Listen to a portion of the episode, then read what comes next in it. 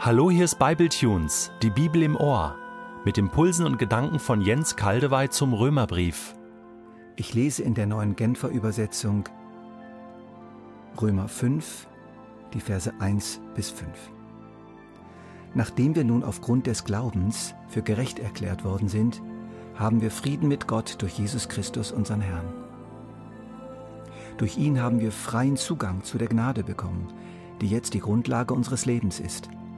Und im Glauben nehmen wir das auch in Anspruch. Darüber hinaus haben wir eine Hoffnung, die uns mit Freude und Stolz erfüllt. Wir werden einmal an Gottes Herrlichkeit teilhaben. Doch nicht nur darüber freuen wir uns, wir freuen uns auch über die Nöte, die wir jetzt durchmachen, denn wir wissen, dass Not uns lehrt, durchzuhalten. Und wer gelernt hat, durchzuhalten, ist bewährt. Und bewährt zu sein, festigt die Hoffnung. Und in unserer Hoffnung werden wir nicht enttäuscht. Denn Gott hat uns den Heiligen Geist gegeben und hat unser Herz durch ihn mit der Gewissheit erfüllt, dass er uns liebt. Dieser reichhaltige Text zeigt uns unsere neue Umgebung, unseren neuen Stand, den wir durch den Glauben erhalten haben. Zwischen Römer 5 und Römer 1 bis 4 findet sich eine Tür, deren Schwelle haben wir jetzt überschritten und staunen staunen über die Räume, die sich da vor uns auftun. Aber lass uns doch noch mal einen Blick zurückwerfen. Ganz hinten sehen wir ein finsteres Tal, voll giftiger Nebelschwaden, und wir sehen unzählige Menschen von hinten. Ihr Blick ist abgewandt. Sie schauen nicht dorthin, wo wir jetzt sind. Sie schauen auf ihren eigenen Weg, sie schauen das Werk ihrer Hände an. Das ist Römer 1. Einige aber schauen sehnsüchtig nach oben. Sie ahnen, dass das nicht alles sein kann.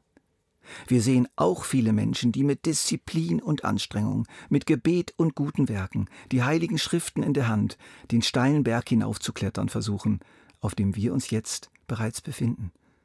Aussichtslos. Sie rutschen immer wieder herunter, sie fallen immer wieder zurück. Ab und zu schauen sie nach unten und regen sich auf über die bösen Menschen da unten im Tal aber ihnen geht's gar nicht besser. Das ist Römer 2. Doch was ist das? Das gibt's ja nicht. Eine Seilbahn. Die fährt den Berg hoch, mit enormer Power, als wäre das gar nichts. Doch warum benutzen die nur so wenige? Schwer zu verstehen. Die Seilbahn ist rot und weiß, ein strahlendes Weiß und ein kräftiges Rot, rot wie Blut. Und nun erkenne ich einen großen Schriftzug auf der Bahn, da steht Jesus Christus. Jesus Christus, die Seilbahn Gottes. Natürlich, das habe ich doch gerade erlebt. Der hat mich doch gerade hochgebracht. Das ist Römer 3.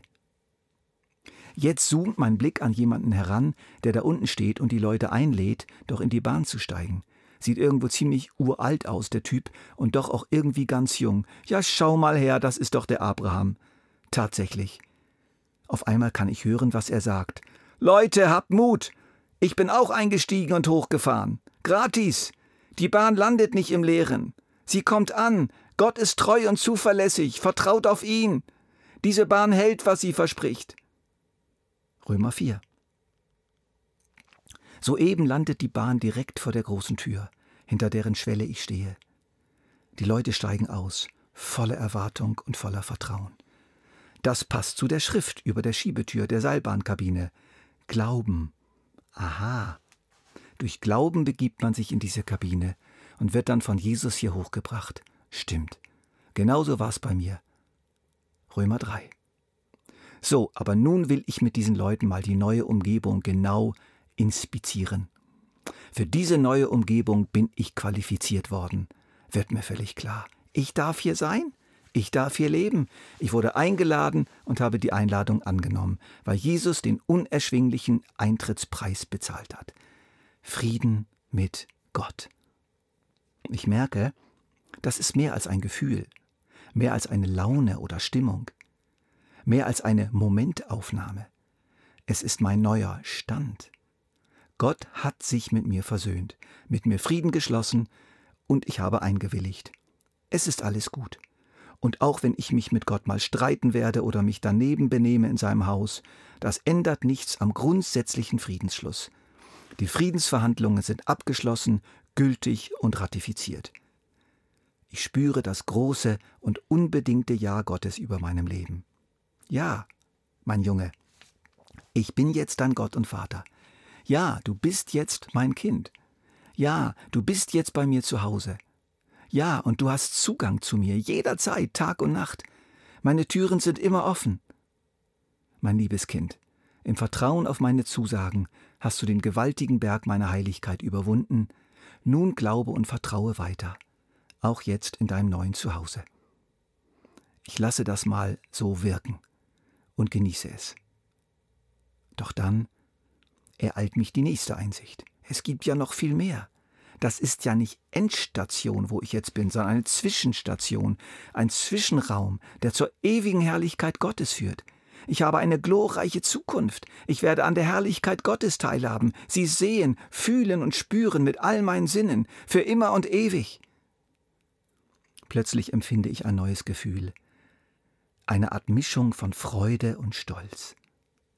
Es ist nicht der Stolz auf meine eigenen Leistungen, sondern der Stolz, dass ich zu Gott dem Allerhöchsten gehören darf, dass ich einen solchen Freund habe, der sich so zu mir stellt. Nun öffnet sich der Raum, in dem ich staunend stehe, zu einem großen Gelände, zu einer zerklüfteten Landschaft. Merkwürdig. Es ist die gute Stube des Vaters irgendwie und seines Sohnes Jesus und gleichzeitig ist es eine weite Landschaft.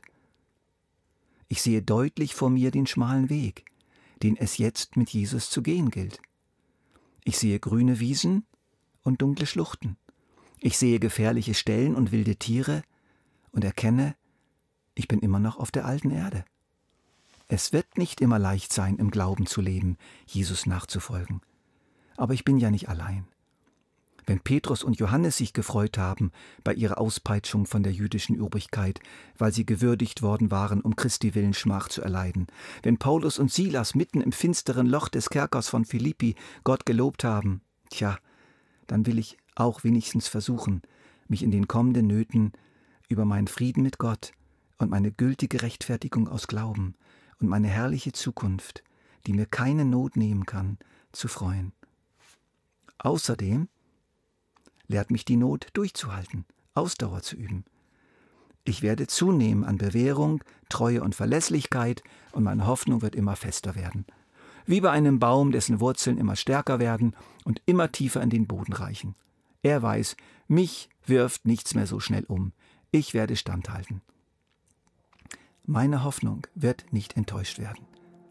Und ich habe ja sogar so etwas wie eine Garantie wie eine Art lebendigen Garantieschein in meinem Herzen. Die Liebe Gottes. Gott liebt mich und ich liebe ihn. Und deswegen kommt alles gut, das ist doch klar. Also nichts wie los, egal was kommen mag. Seine Liebe hält mich.